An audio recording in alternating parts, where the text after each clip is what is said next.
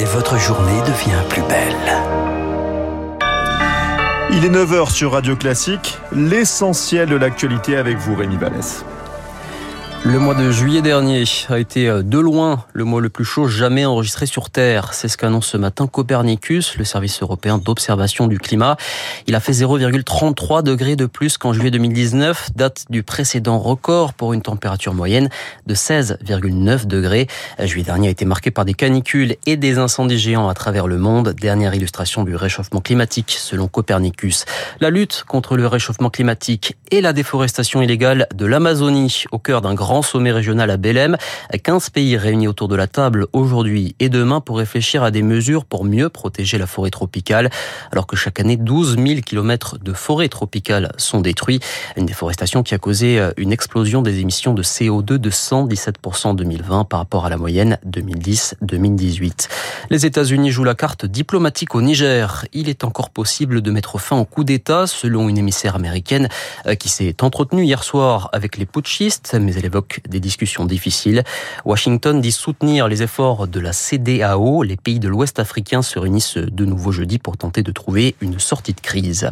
Civitas, bientôt visé par une procédure de dissolution, annonce hier soir de Gérald Darmanin, après des propos antisémites tenus lors des universités d'été du mouvement catholique intégriste.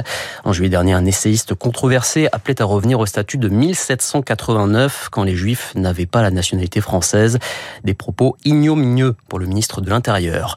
Eux avaient été qualifiés d'éco-terroristes par Gérald Darmanin. Le Conseil d'État se penche aujourd'hui sur le recours des soulèvements de la Terre.